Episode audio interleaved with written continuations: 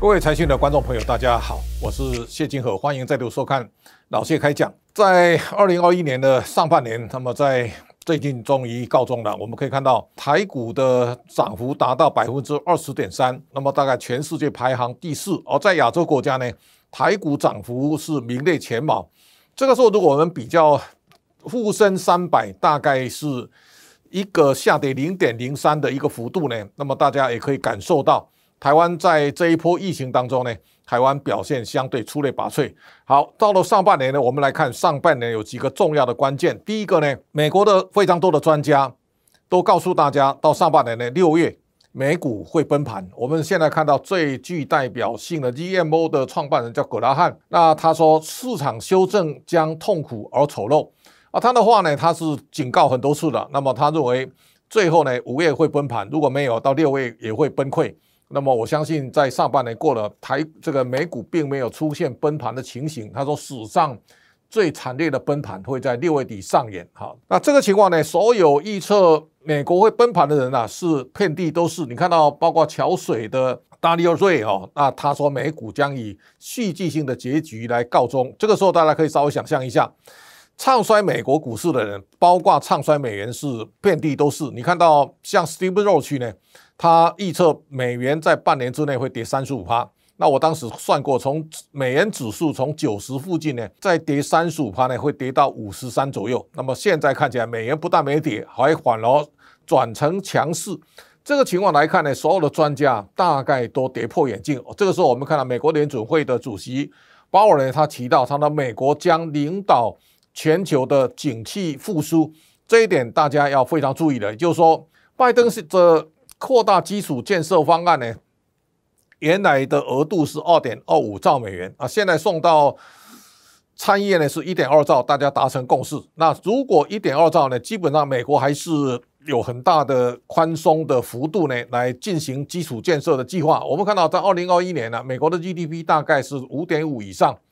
通胀率呢二点一趴。我们看到所有的相关的指标，包括就业率啊，通通都在。美国的掌控之中啊，我们同时也看到，美国这一次主导基础建设的方案当中啊，它这一次北美的热轧钢卷的价格呢，它已经冲上一千五百美元了。这个时候呢，我记得三月间我跟中钢董事长翁朝栋见面的时候呢，他说国内现在台湾的热轧钢品的。价格跟美国啊，大概只有一半。台湾到现在为止大概八九百，那大家可以稍微想象一下，美国已经把价格拉这么大以后呢，美国相关的钢铁股，像 Nucor 啦，或者美国钢铁股价其实都有非常强势的大涨。所以在这种情况之下呢，在这一轮的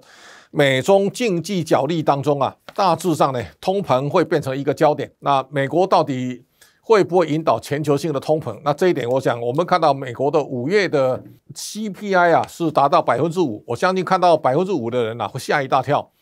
那美国的核心 CPI 呢三点八，这个时候大家可以稍微想象一下，我们看到现在的核心的物价，那我想有一个非常关键的指标，也就是在美国二战之后的公债殖利率，有我们可以看到美国的三十年公债这个殖利率其实都在低档。好，十年期的公债殖利率呢，一度到一点七七五，但是现在的公债殖利率在一点四六七，所以大家可以稍微想象一下，如果通货膨胀压力会非常大的话呢，那现在的三十年债殖利率跟美国的核心 CPI 啊会非常的接近，但是现在三十年债的殖利率大概在二点一二左右，那跟原来的三点八的核心通胀率呢，大概还有一段很大的差距，所以美国到底会不会？引发恶性通膨的情况，耶伦最近出来讲话了。他说：“我不认为会出现通货膨胀的问题。他说，任何短期通胀的上涨都是暂时性的。哈，他认为美国的通膨啊是不成问题的。我们看到，在这一次扩大基础建设方案，一直鼓励拜登总统要不断的扩大宽松的克鲁曼教授呢，他说，随着经济重新适应新常态。”通膨有望逐渐的缓和，这是他现在的很重要的观点。他说，美国的经济要好转，非常重要一个关键，美国要让通膨能够逐渐的回到通胀目标值百分之二的目标。那大家可以知道，从一九八零年美国去在福克尔时代呢，他大力打击通膨。我们知道福克尔时代美国的利率啊一度飙升到百分之二十，从此之后呢，利率不断的往下滑，到最后呢负负利率的现象不断的跑出来。大家记得，从伯南克的时代，美国已经把通胀目标值预估在百分之二，但是呢，美国印了非常多的钱，通胀目标值从来没有超过百分之二。如果这一次呢，美国可以主导通货膨胀的往上延伸呢，对美国来讲，美国是花超的国家哦，所以它不怕通膨。但是。中国现在面对面对通膨压力是大的，我们大家可以看到，李克强现在呢重申平抑物价的决心。铁矿砂一度跌破两百，那最近要跌要打压煤的价格，但是煤的价格不但没跌，还反而是呈现一个上涨的格局。我们看到最近的铜价呢到一万零六百六十块美元之后呢，它最近回档到九千三百多，那大致上这一次高档回档，但是铜价仍然有很大的。上扬的潜力，我们大家可以看到，在铜箔基板跟铜箔业现在都有非常好的一个表现哈。你看到现在对中国来讲，美国在引导通膨，而中国在极力压制通膨啊，它形成一个两方交战的一个局面。那现在最大的一个关键是，美国的 CPI 跟 PPI 啊是显著的在拉大。你可以看到，这蓝色这条线呢是中国的 CPI 的价格，四月份的 CPI 零点九，那么到五月是一点三。上面红色的这条线呢是 PPI，是生产者物价指数。你看到在今年开始这几个月啊都有显著的上扬。三月的时候呢一点三，然后呢往上慢慢爬，到了四月啊它已经来到六点八了。五月呢它创下百分之九的升幅，这个是幅度非常大的。所以你现在可以比较一下，你把 CPI 跟 PPI 两个一对比呢，现在这个开口啊是非常大的。所以在这种情况之下呢。现在通胀的压力啊，会让中国吃不消。你可以看到，为了让物价能够缓和下来，最近中国的猪价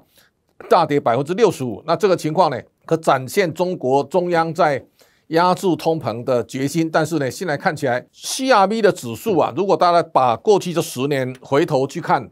在两千零七年全世界景气最好，中国是一个这个带动全球经济最重要的领航的角色的时候呢。那个时候，CRB 的指数啊，最高到四百七十三点九七，而在去年疫情来的时候呢，CRV 的指数啊掉到一百一十点四八，现在的位置大概一百九十三，差距仍然非常大。所以换句话说呢，全球性的恶性通膨的现象啊，并没有发生，但是现在看起来就集中在少数的标的啊。我们可以看到，油价呢现在慢慢站上七十之后呢，现在市场有人预测大概油价可能会。挑战一百美元，那我们可以看到油价上来之后呢，它已经过了六十，大概过了一个中位数，那也可以显现整个市场对通膨有很高度的预期。但是现在如果油价到七十，距离二零两千零七年的一百四十七点二八，其实那个差距非常遥远哦。我记得在两千零七年的时候呢，我请了末日博士叫 Max Weber 来台湾演讲，那时候我陪着他呢，他斩钉截铁告诉我，油价一定会看到三百。就他讲了三百没来，结果他最最后掉到三十二块八哈，那大概可以，大家可以想见，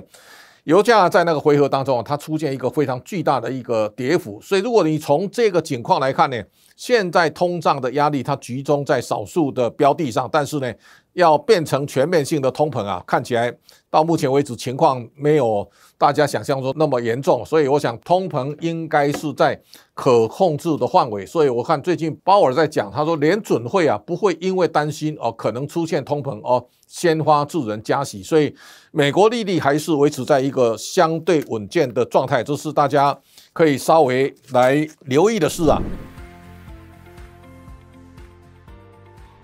也希望大家在这一次疫情的还没解封之际呢，大家。踊跃订阅财讯的周年庆哈，那全年最低价一千九百八十元，希望大家能够有一个好的精神食粮，那就继续充电，谢谢大家。那我想每周的角力当中啊，有几个角度大家可以稍微看一下。我们看到这几个重要的关键的数字，我们看到从一九七八到两千零八年，在经过的三十年的光景，中国的 GDP 啊达到一兆九千亿美元，这是经过三十年的奋斗。但是你记不记得在今年的三月呀、美国一天印钞票印了一点九兆。换句话说呢，中国努力了三十年，美国一天呢、就达成了。那我们可以看到，从一九七八年到二零二零年呢，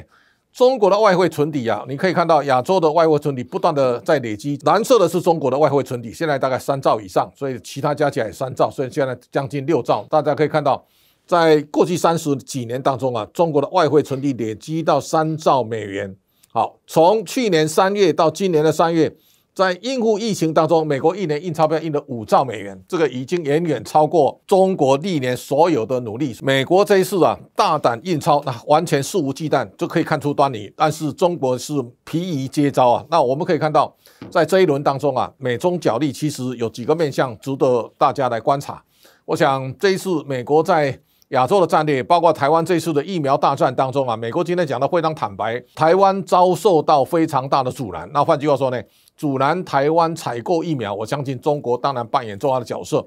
好，现在呢，美国在重整它的对抗中国的一个阵容，这当中啊，我相信亚洲国家也会扮演一个非常重要的角色。好，这个国际形势这张表其实非常有意思，大家可以看到，台湾呢现在已经是。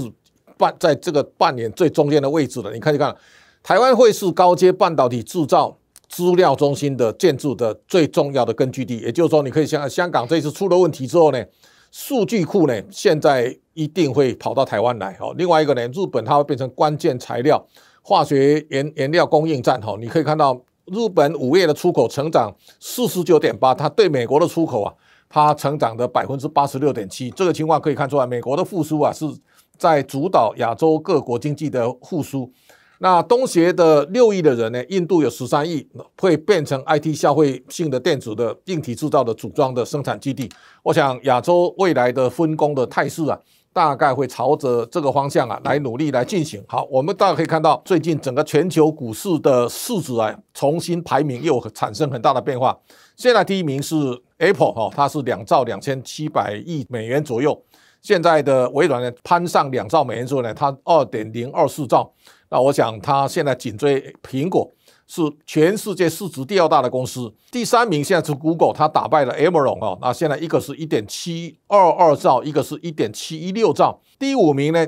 大家非常值得注意的，FB 的市值啊，占上一兆美。那我们大概知道，去年的时候呢，腾讯股价大涨，FB 大概就有腾讯的一半。第六名应该是腾讯哦，那第七名是 Tesla，第八名现在是台湾的台积电哦，然后往下排到阿里巴巴，然后呢是博客下，那我想这个是台湾在整个全球资本市场当中啊，从台积电的角色啊，大家可以看到台湾的实力。台股在这个礼拜啊，终于站上一万七千七百零九的高点高点，它最高达到一万七千多哈，那张喜也用了一万九哦，那我想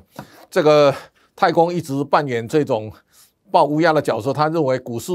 哦还会再跌，不是不报，时候未到。但是台股还是往上走，现在的市值大概到六十兆了。六十兆呢，这一次在台湾市值也产生非常巨大的变化。我相信在这一个礼拜当中啊，长荣的市值呢超越了中华电，现在排名第五，而万海呢超过了台塑，它变成市值的第十名。同时啊，阳明现在是第二十名。我想货柜三雄都扮演一个非常重要的角色。包括很多的外资机构啊，啊也纷纷啊调高台湾的经济成长的预测哈。那我想这是一个大家在这一次股价创新高的过程当中啊，第一个我们经过的惊涛骇浪，台湾在疫情的失控呢，曾经引起全岛对疫苗的焦虑，但现在我相信随着疫苗慢慢一步一步到台湾之后呢，我相信疫苗的压力会逐渐的疏解。第二呢，台湾在这一次。内需产业这两个月的三级警戒啊，可能会受到很大的创伤。我们也呼吁啊，政府要用更大的、更宽松的力道呢，来对现在的艰困的产业或艰困的这些底层的社会呢，要能够真正伸出援手。那第三个呢，台湾在美国领军的全球景气复苏当中呢，台湾的外销出口今年还是会缴出一张亮丽的成绩单。好，股市现在还在创新高的路上，我想还有很多股价被低估的个股。那这个时候大家好好做功课，应该可以找到很好的标的。好，今天老谢开讲讲到这里，那么感谢大家的观赏，下周同一时间请大家继续收看。